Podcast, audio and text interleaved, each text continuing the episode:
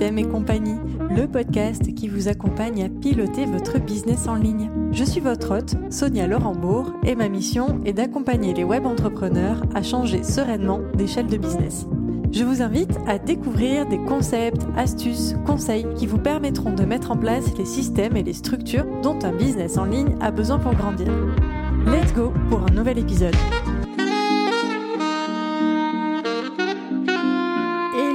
J'espère que vous allez bien. Je vous accueille aujourd'hui avec un nouvel épisode et on va être aujourd'hui sur un épisode un peu plus hors série. Euh, parce que je vais vous faire plutôt aujourd'hui un retour d'expérience plutôt qu'un véritable apprentissage d'une méthode ou d'un concept de gestion d'entreprise. Euh, mais je suis certaine que même si vous n'allez pas forcément apprendre un concept clé, euh, je l'espère en tout cas, vous allez ressortir inspiré. Alors cet épisode s'adresse d'ailleurs comme tous les autres, hein, autant aux, dirigeants, aux chefs d'entreprise, aux entrepreneurs, que aux assistantes et aux BM qui ont envie de se lancer ou qui sont lancées et qui ont envie d'inspiration, puisque je vais tout simplement vous raconter mes trois ans d'expérience, mes presque trois ans d'expérience en tant que OBM chez The Bee Boost. Alors, pourquoi cet épisode maintenant? Eh bien, tout simplement parce que on est sur euh, une page qui se tourne dans cette aventure. J'ai officiellement quitté les rangs et rendu les clés de The Bee Boost euh, il y a quelques semaines. Alors c'est pas sans un pincement au cœur, je, vous raconterai euh, tout ça dans cet épisode. Et d'ailleurs, si vous avez écouté l'épisode que j'ai tourné avec Aline, euh, qui est sorti au mois d'octobre et que nous avions tourné au mois de septembre, donc 2022, eh bien, on ne parlait pas du tout de, fin de, collaboration, tout simplement parce que il y a encore quelques mois, ce n'était absolument pas d'actualité. Donc ça a été, euh, ça a été une décision qu'on a prise assez rapidement. Et euh, vous allez me dire, mais que s'est-il passé? Eh bien, tout simplement une histoire d'entreprise qui grandit, euh, qui se structure, qui prend des directions. Et aujourd'hui, on est parti d'un constat, c'est que The Bee Boost a besoin d'un profil euh, en tant que, gestionnaire euh, d'entreprise, en tant que business manager, d'un profil qui ait beaucoup plus de compétences et d'expertise en tant que DG, c'est-à-dire directeur général. Et c'est un profil que je n'ai pas complètement. Alors j'aurais adoré apprendre tout ça auprès d'Aline parce que euh, bien c'est, c'est, un petit peu le ce qui a drivé notre collaboration pendant trois ans, euh, c'est qu'on a véritablement appris euh, l'une à côté de l'autre, l'une avec l'autre et on a grandi ensemble et on a grandi avec The Bee Boost. Et en même temps, on, a, on, a, on est vraiment parti de ce constat que en fait, aujourd'hui, The Bee Boost, on aurait adoré continuer dans cette euh, démarche-là, mais The Bee Boost a besoin de quelqu'un qui est déjà skillé, en fait, à ce niveau-là. Donc, je ne vous cache pas que forcément, humainement, ça n'a pas été forcément euh, euh, très, très agréable et très facile de prendre cette décision. Euh, mais bon, c'est comme ça, c'est la vie euh, d'entreprise. C'est aussi le, euh, c'est un message que j'ai envie de vous passer aujourd'hui, c'est que c'est aussi le propre d'une entreprise qui fait de la croissance et qui grandit. Et que vous soyez dirigeant aujourd'hui, si vous m'écoutez, ou que vous soyez OBM, parfois il faut savoir prendre ce genre de décision. alors oui, humainement, ça fait pas plaisir, on n'a pas envie de se quitter, c'est triste, ta ta ta ta ta ta. Euh, mais voilà, en termes de d'entreprise, euh, être chef d'entreprise et aussi OBM, euh, parce qu'on a un poste hein, de direction, c'est de pour le dirigeant de savoir prendre ce genre de décision et pour le, le, directeur des opérations ou l'OBM, c'est de savoir euh, se rendre compte de ça et de mettre le doigt dessus et de dire ok en fait le profil euh, que, je, que je suis aujourd'hui, enfin en tout cas mon profil d'expert aujourd'hui dans cette entreprise ne correspond pas ou ne correspond plus euh, à l'entreprise et donc eh bien je mets le doigt dessus et on va de l'avant. Voilà, ça c'était le, le petit message aussi que j'avais envie de vous partager.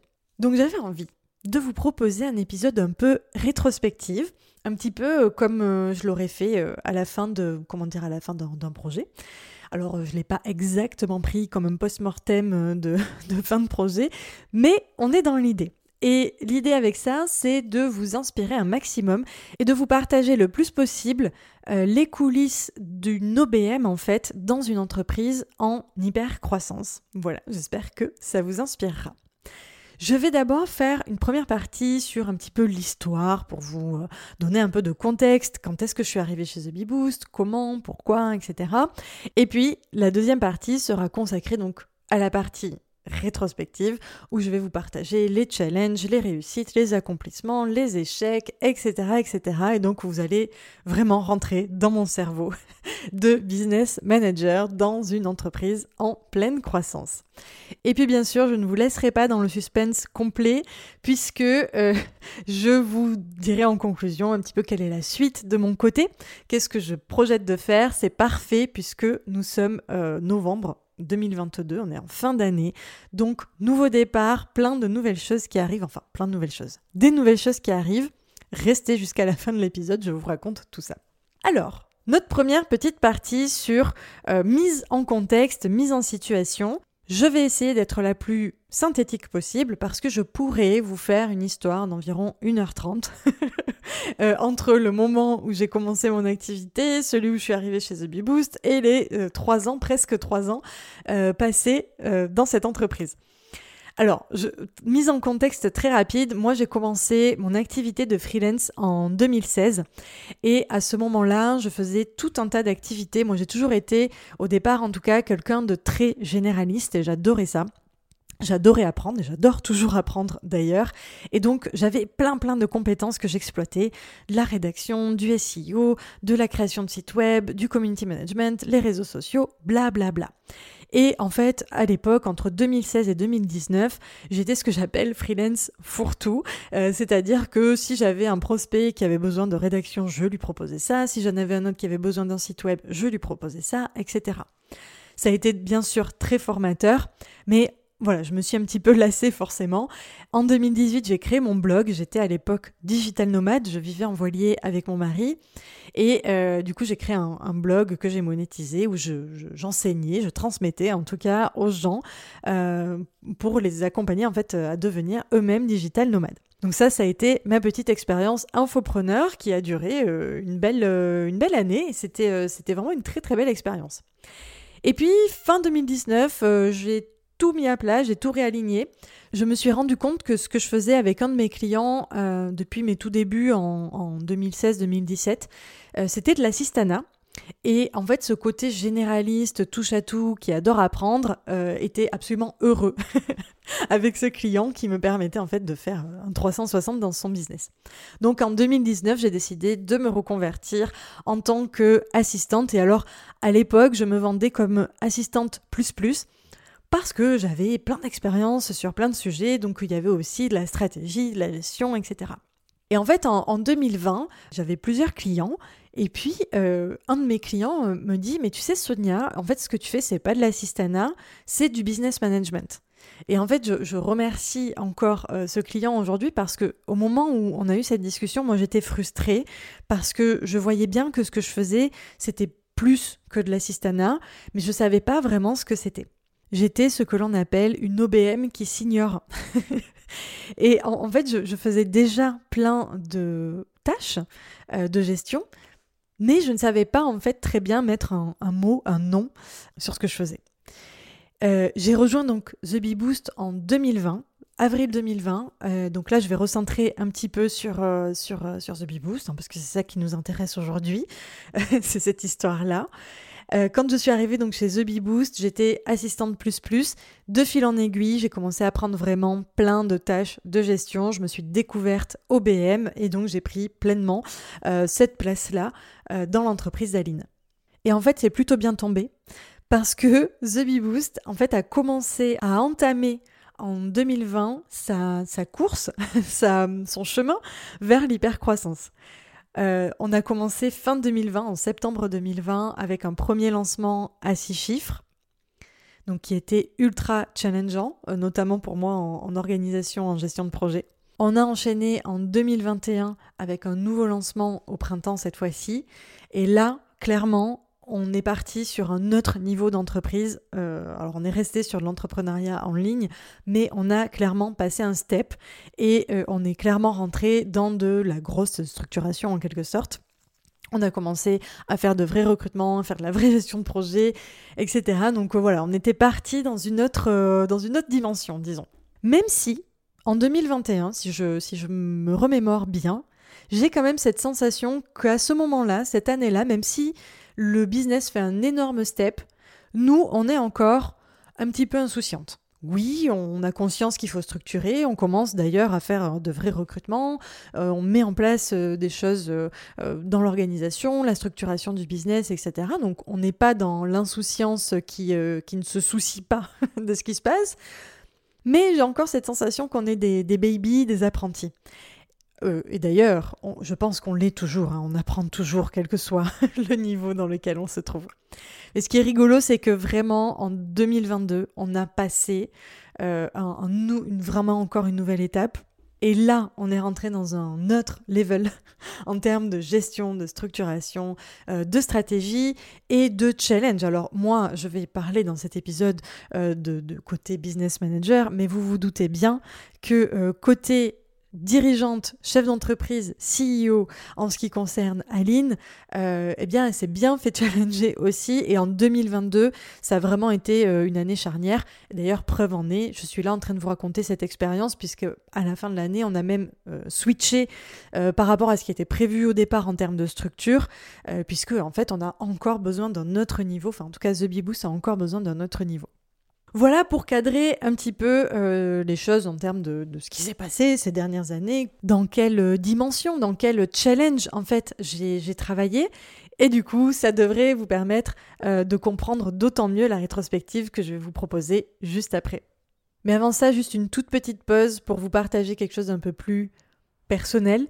J'avais envie de vous dire officiellement dans le micro que cette expérience a été juste incroyable. Ça a été deux ans et huit mois d'aventure. J'ai énormément de gratitude en fait d'avoir eu l'opportunité de vivre tout ça. Je sais à quel point en termes d'expertise, de challenge, de compétences, de sortie de zone de confort, euh, ça a été euh, d'une richesse incroyable. Et donc, ce n'est pas sans un pincement au cœur, comme je le disais au départ, euh, que je rends les clés hein, de The Boost. Mais vraiment, ça a été une expérience absolument incroyable.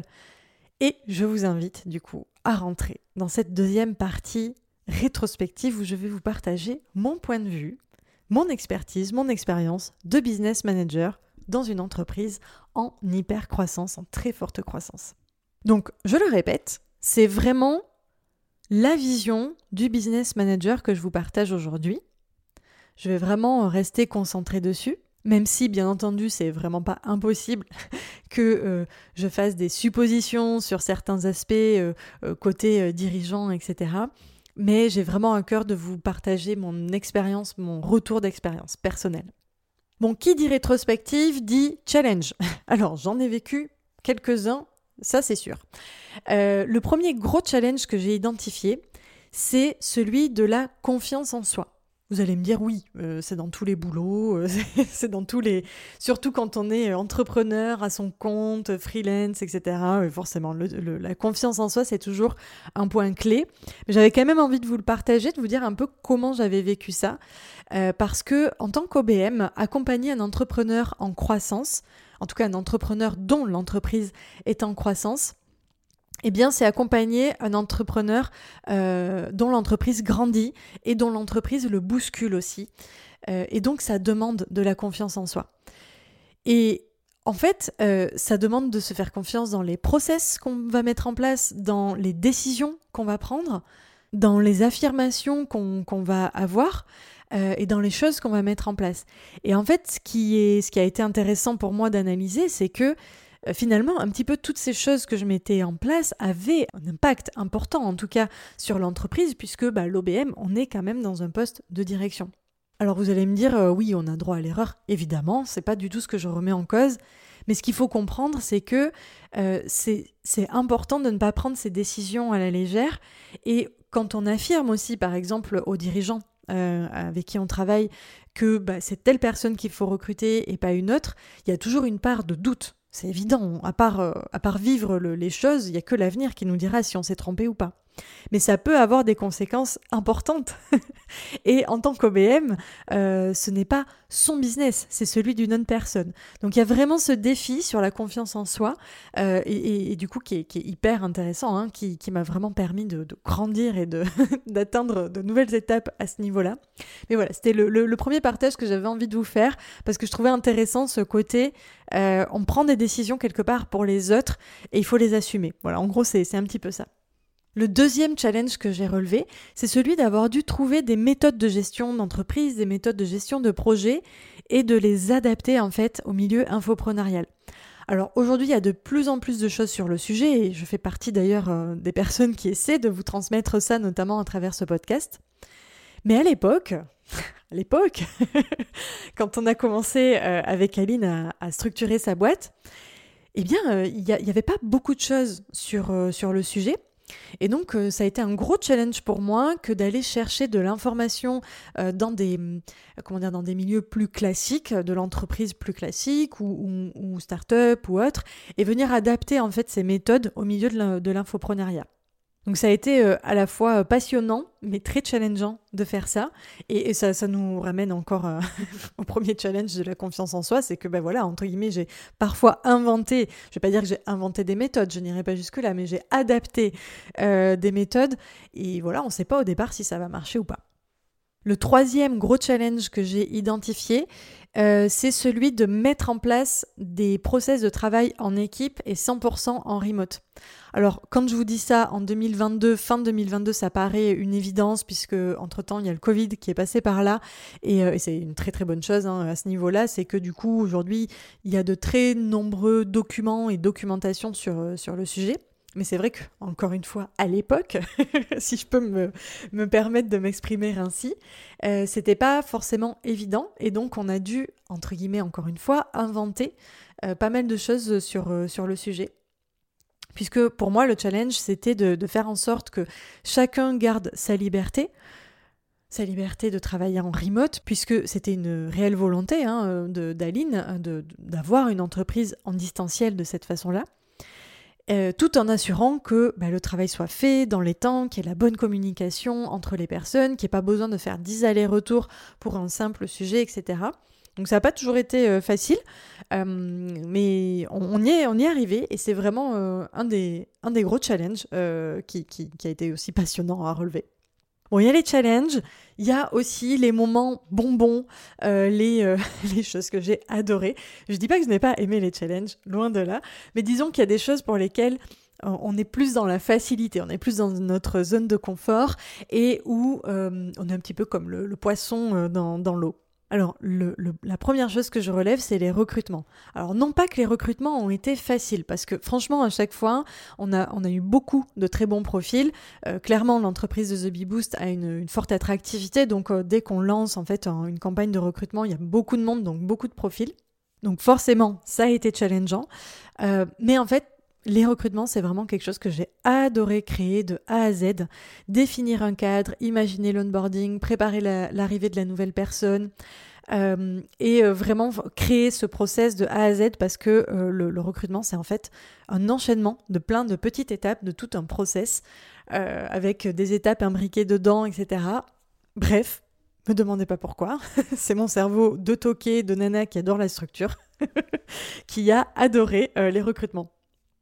Il y a aussi la dimension très humaine hein, du recrutement où euh, on, se projette en fait euh, dès qu'on est dans le dès qu'on est dans le recrutement, on se projette avec une nouvelle personne dans l'équipe. C'est un peu comme euh, comme si on agrandissait la famille quelque part. Donc il y a aussi cette dimension très humaine qui est qui est super intéressante.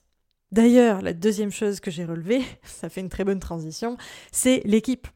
Honnêtement, on, les moments en équipe, euh, et euh, la, dynamique qu'on avait, les synergies qu'il y avait euh, entre nous, et qu'il y a toujours hein, d'ailleurs dans l'équipe de The Boost, est, assez incroyable. Je, parle au présent parce que je, sais que c'est une synergie qui est encore présente et qui est très forte dans l'équipe et qui vient aussi prouver que le process de, recrutement fonctionne bien.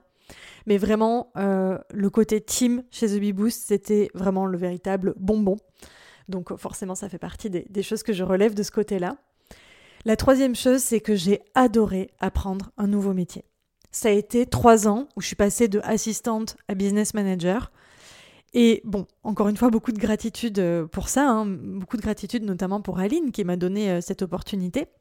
J'ai adoré en fait euh, monter, gérer des projets en tout genre, gérer des projets en tout genre, des lancements d'infoproduits, on a fait un séminaire. J'ai tellement appris pendant toutes ces, tous ces mois et toutes ces années que vraiment je, je mets ça, l'apprentissage d'un nouveau métier, dans les choses que j'ai adorées. Et le quatrième point, dans les choses que j'ai trop adorées, c'est les lancements de la BSB. Alors, ça fait aussi partie des challenges, évidemment. D'ailleurs, tout ce que je dis fait partie des challenges, hein, c'est sûr. Euh, mais franchement, c'était un régal. Je crois que euh, avec l'équipe, euh, avec la team The Bee Boost, ça fait partie des choses qui vont le plus me manquer parce que c'était à la fois un énorme plaisir pour moi que de faire ces plannings, rétro-planning, calculer la charge de travail, faire des gantes, m'assurer que la tâche 1 est faite avant la tâche 2, etc., etc. Donc il y avait tout ce côté euh, structurel euh, un peu toqué en quelque sorte. Euh, et qui du coup, dans un lancement tel que, d'un lancement orchestré tel que la BSB Academy, est hyper challengeant parce que c'est pas, entre guillemets, un petit lancement de 10 jours qu'on prépare un mois ou deux à l'avance. C'est un lancement qui prend quasiment 6 mois de l'année entre le moment où on met à plat, on commence à préparer, et le moment où on onboard en fait euh, les premiers clients. Et tout ça en fait fait partie du processus de gestion de projet. Donc c'est vraiment, euh, c'est vraiment un énorme, énorme projet.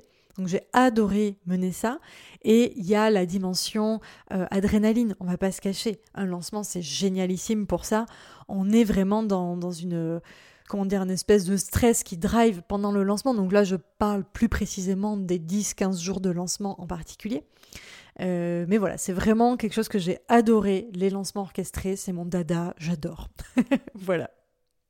On va partir maintenant sur le côté un peu plus échec slash côté négatif parce que oui, il y en a forcément. C'est pas bisounours d'être business manager dans un business en forte croissance. Euh, donc il y a forcément des choses un peu moins sympas, bien que euh, on peut trouver du positif dans tout. En vrai de vrai, il n'y a, pas vraiment d'ombre au tableau absolument atroce. Mais voilà, transparence, il y a aussi des côtés négatifs. Il y en a un, notamment, que j'ai relevé, alors qui est totalement inhérent à une entreprise euh, qui gravite dans l'infoprenariat et qui grandit. C'est que pendant un moment, on a été un petit peu sous-staffé. Et c'est normal en fait, hein, parce que The Bee Boost, c'est une entreprise qui s'autofinance. Donc on avance avec l'entreprise, on avance avec elle. C'est ce que je disais hein, euh, au début, hein, on a grandi avec The Bee Boost. On n'a pas au départ euh, forcément les fonds pour aller recruter 3-4 personnes en même temps, avoir des salariés, etc. Donc par défaut, on est une entreprise qui, au départ, est sous-staffée. Je pense que si vous êtes infopreneur ou que vous êtes euh, OBM ou assistante dans une entreprise de l'infoprenariat et que vous écoutez ce podcast, vous voyez très bien de quoi je veux parler. Et en fait, ça a généré, c'est le côté négatif.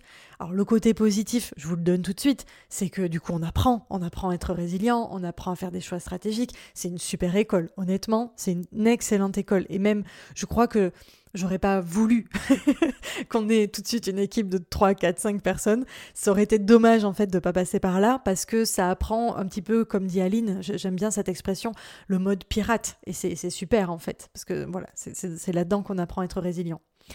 Euh, mais pour le côté négatif, forcément, il y a toujours un revers de la médaille, c'est que ça a généré quand même des moments de rush et de surcharge par moment euh, qui ne sont pas toujours faciles à gérer. Voilà, donc ça c'est un petit peu le côté négatif ça, crée aussi un petit peu de frustration parce que bah, quand on veut faire de la gestion de projet, et là je, m'adresse aux OBM qui m'écoutent, euh, on a cette envie irrépressible de faire de la gestion de la structure, etc.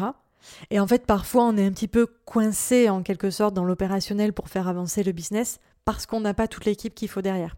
Et ça, c'est quelque chose qu'il faut savoir accepter. Ça fait partie, entre guillemets, des mauvais côtés d'être OBM euh, d'une entreprise d'infoprenariat en hyper croissance. Mais voilà, je reviens pas sur les bons côtés que ça apporte aussi. Le, deuxième échec, en quelque sorte, là, c'est plus personnel, euh, c'est de ne pas avoir trouvé de temps, de ne pas avoir pris le temps euh, de développer un peu plus la partie technique slash la partie automation, automatisation. Euh, parce que bah, dans ma vision de la gestion d'entreprise, l'automatisation, c'est un véritable levier, clairement, euh, de gestion, un levier aussi de croissance. Et j'ai un petit peu un sentiment d'échec là-dessus parce que c'est un sujet sur lequel je ne suis pas complètement à l'aise et qui me paraît donc nécessaire et que j'ai pas encore pris le temps de d'explorer un maximum. Donc c'est quelque chose que j'aurais aimé faire en fait chez The Bee Boost, que j'ai pas eu le temps d'exploiter. Euh, qu'on a comblé euh, avec, euh, avec un, super recrutement d'ailleurs. Et voilà, je, vois en tout cas, moi, à titre personnel, en tant que business manager, une, une piste d'amélioration. Le troisième échec, pareil, un petit peu plus perso aussi, c'est de ne pas avoir complètement réussi à mener à fond mon business à moi et mon poste d'OBM chez The Bee Boost. Alors, je sais, vous allez me dire, non mais Sonia, c'est normal, on peut pas tout faire, on peut pas être OBM dans une entreprise en forte croissance et euh, gérer un business à côté. Alors, oui, je suis d'accord sur le principe. Le temps et l'énergie sont des ressources limitées. Et d'ailleurs, c'est pour ça que ces trois dernières années, j'ai choisi euh, de mettre mon focus sur The Bee Boost et pas sur mon business à moi. Cela dit, je fais partie de ces personnes qui pensent que avec une bonne gestion, une bonne structure, une bonne organisation et une bonne stratégie, on peut mener plusieurs projets de fond. Alors, je vais pas non plus parler d'échecs, mais j'aurais aimé trouver un meilleur équilibre entre les deux et ne pas avoir cette sensation un petit peu négative euh, de devoir choisir. Mais, comme il y a du positif dans tout, euh, bah, premièrement, le fait de se concentrer pendant un moment sur une chose, c'est bien aussi pour les apprentissages et les expertises. Et euh, du coup, j'ai déjà des pistes un petit peu pour la suite. Euh, parce que pour le moment, je ne compte pas vraiment arrêter l'opérationnel. Je vous en parle dans la dernière partie. J'adore trop la gestion de projet et le management. Euh, cette fin de collaboration aurait pu être une occasion, en fait, euh, pour partir 100% sur mon business. Mais je vous en parle tout à l'heure. J'ai pas envie. voilà. Toujours dans cette rétrospective, on va repartir sur des choses un peu plus, positives en termes d'accomplissement le grand accomplissement que je, que je vois, c'est celui d'avoir grandi euh, dans une entreprise qui grandit, auprès d'une chef d'entreprise qui grandit aussi. Voilà, je, pense que c'est quelque chose que j'ai assez répété d'ailleurs dans cet épisode, mais c'est vraiment quelque chose que je retiens. C'est, euh, alors ce n'est pas mon accomplissement personnel, euh, mais encore une fois, c'est quelque chose pour laquelle j'ai beaucoup de gratitude qui aura, et qui aura vraiment marqué, vous l'aurez compris, ces trois dernières années. Et ça fait peut-être partie des choses qui, j'espère, vous inspireront. C'est de pas, en tant que chef d'entreprise, en tant qu'entrepreneur, de pas hésiter à grandir auprès de, vos collaborateurs et en tant qu'OBM, euh, de ne pas forcément vouloir absolument arriver avec toutes les ressources et toutes les connaissances. C'est aussi le terrain qui va vous les apprendre. Donc ça, pour moi, ça fait partie en quelque sorte un peu des, des accomplissements. Euh, deuxième accomplissement que je note, euh, c'est celui d'être devenue chef de projet, consultante en gestion d'entreprise, et tout ça sans diplôme de grande école ou d'école de commerce. Euh, je suis pas du tout issue de ce milieu-là. Moi, à la base, j'ai un master euh, de professorat de français. Ça n'a absolument rien à voir. J'ai jamais exercé. Euh, je pense que faudra que je prenne un peu le temps de vous raconter ça dans un autre épisode. Je crois que dans l'épisode 0, je vous raconte un petit peu ça. Mais c'est vrai que c'était un, gros défi parce que, euh, bah, parce que normalement on sort d'école euh, soit de management, soit de commerce, etc., où on apprend le management. Et j'avais un petit peu ce syndrome de l'imposteur, en gros, en, arrivant en quelque sorte sur le marché euh, de la gestion d'entreprise. Mais non, c'est un, vrai, c'est un vrai accomplissement et je suis contente et fière à ce niveau-là. Et puis le troisième accomplissement d'ailleurs qui a, qui a un peu lien avec le premier, c'est avec le deuxième, c'est d'avoir su me frayer un chemin euh, et d'être aujourd'hui une petite référence dans le domaine. Donc euh, voilà, sacrée, euh, sacrée fierté pour moi qui, à la base, voilà, je, suis, je suis prof de français, pour ceux qui ne savaient pas, enfin en tout cas de, de formation. bon, qui dit accomplissement dit aussi apprentissage. Alors il y a quelque chose que j'ai tout particulièrement appris, que j'ai intégré, mais que je n'ai pas encore complètement euh, comment dire, fini d'apprendre sur le terrain. Ça, c'est encore un travail de tous les jours pour moi. Mais c'est quelque chose quand même que j'ai, vraiment appris grandement chez The Bee Boost. C'est euh, de toujours aller au plus simple et au plus minimaliste. Euh, parce qu'en fait, j'avais cette tendance, et en fait, mon cerveau a toujours cette tendance, donc c'est ce sur quoi je, lutte encore aujourd'hui, à, faire des systèmes complexes. Et, en fait, c'est facile de rentrer dans des systèmes complexes. Ce qui, ce qui est difficile, c'est plutôt de faire des systèmes simples. Et je crois que d'ailleurs, c'est cette simplicité, la difficulté à atteindre cette euh, simplicité, elle est vraie dans un peu tous les domaines. Euh, je, pense notamment euh, au, domaine du design, hein, où ce fameux concept de less is more, c'est génial, mais c'est franchement pas le plus facile à faire quand on fait du design. Et ben sachez que quand on fait des systèmes, c'est la même chose.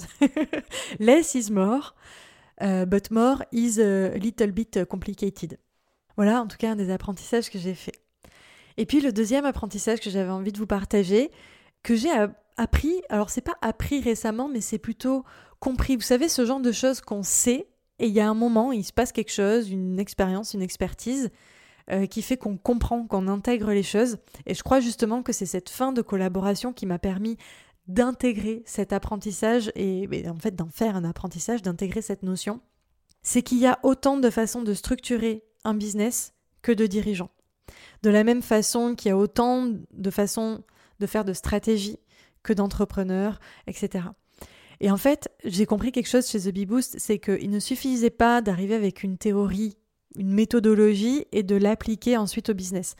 Et ça, si euh, j'ai envie que vous reteniez une chose de cet épisode, c'est ça en fait.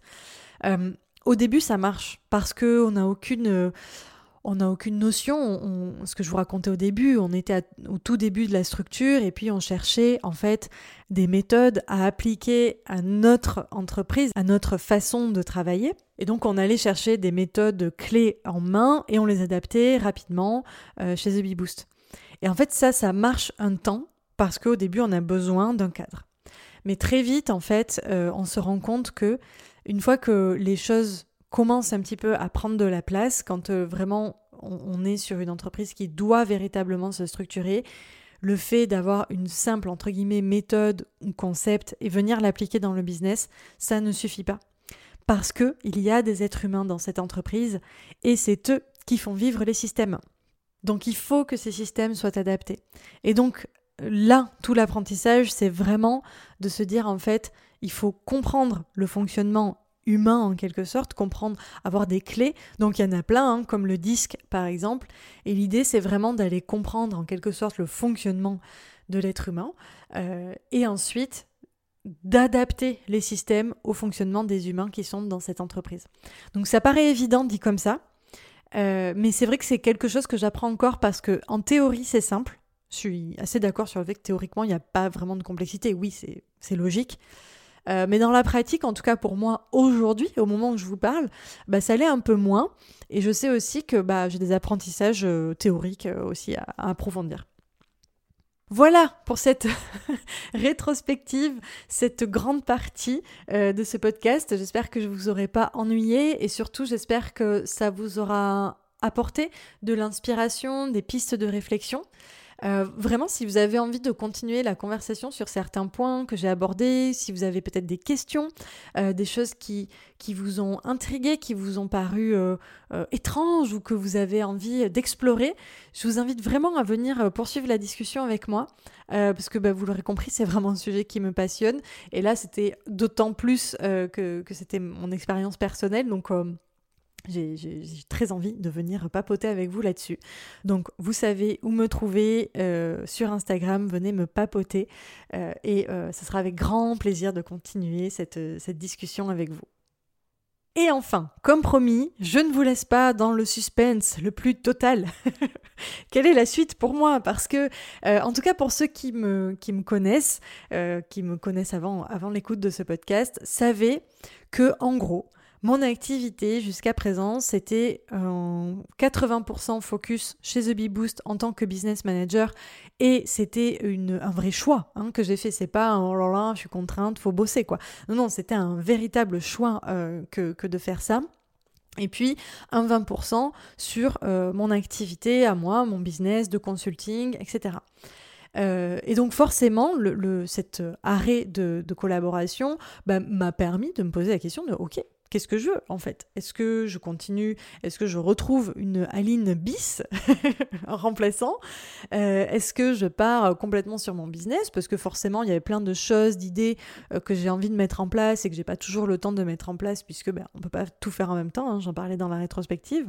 Alors, à l'heure où j'enregistre ce podcast, on est donc en novembre 2022, ça fait quelques semaines que euh, la collaboration s'est terminée, et donc tout est encore à construire.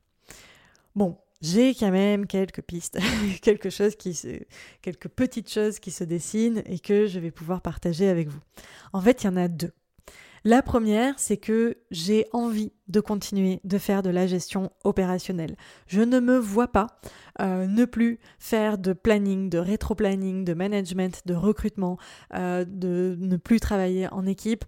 Euh, j'adore ça. J'adore absolument ça. Peut-être on en reparle dans un, deux, trois, quatre, cinq ans. Peut-être que je changerai d'avis. J'imagine qu'il y a des moments où on a envie de passer à autre chose, mais c'est vraiment quelque chose qui me drive aujourd'hui. Alors certes, c'est pas vraiment une activité scalable euh, et j'aurais pu profiter de cette transition pour donc ne plus faire ça. Mais voilà, la, gestion d'entreprise en mode mettre les mains dans le cambouis pour gérer l'entreprise, c'est vraiment quelque chose qui me fait vibrer. Intégrer une team, faire du management, euh, progresser en groupe, se challenger ensemble, etc. Donc ça, c'est ma première piste. La deuxième, vous l'aurez peut-être compris euh, que s'il y a une part en moi qui est fortement intégratrice, euh, d'ailleurs selon le, test Rocket Fuel, euh, je, penserai à vous mettre ça en, description, parce qu'il est très sympa à faire ce test.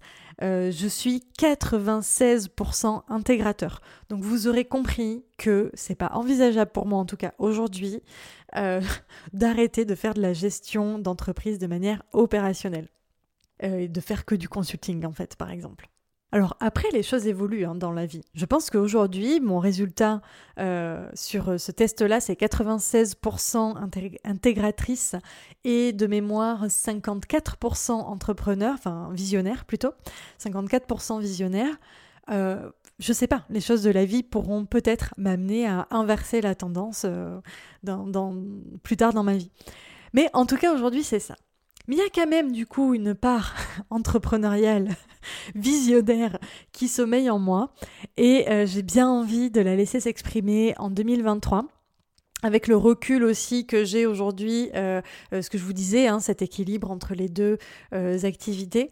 et j'ai envie de la laisser s'exprimer notamment avec le lancement de MTBF, donc MTBF, qu'est-ce que c'est?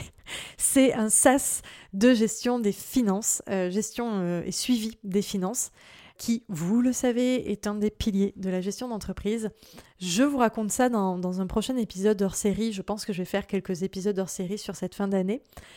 Euh, et en fait, la, vision long terme que j'ai avec cet outil, c'est d'en faire un véritable outil de pilotage euh, qui viendra servir et soutenir l'entrepreneur et peut-être même euh, son business manager.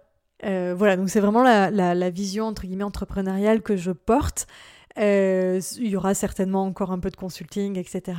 Mais grosso modo, c'est un petit peu ces deux dimensions-là. D'un côté, euh, faire vivre et euh, laisser s'exprimer l'intégratrice qui est en moi.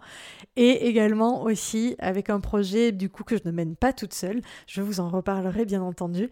Euh, faire s'exprimer, laisser s'exprimer la visionnaire qui est en moi à travers un, projet bah, pour le coup beaucoup plus scalable. Voilà, on en reparle. C'est sur les starting blocks. on bosse dessus en cette fin d'année. Euh, je, comme je vous ai dit, je, consacrerai un autre hors-série sur le sujet pour les curieux. J'espère que cet épisode vous aura plu, qui vous aura inspiré. Je vous souhaite tout le meilleur et euh, venez euh, discuter, papoter avec moi si vous avez envie de continuer la conversation. Je vous souhaite une très belle journée et à bientôt. Merci d'avoir écouté l'épisode jusqu'au bout. Si vous l'avez apprécié, n'oubliez pas de vous abonner. Vous pouvez soutenir le podcast en laissant un avis sur Apple Podcast ou Spotify. Quant à moi, je vous souhaite une merveilleuse journée et je vous dis à très vite dans le prochain épisode.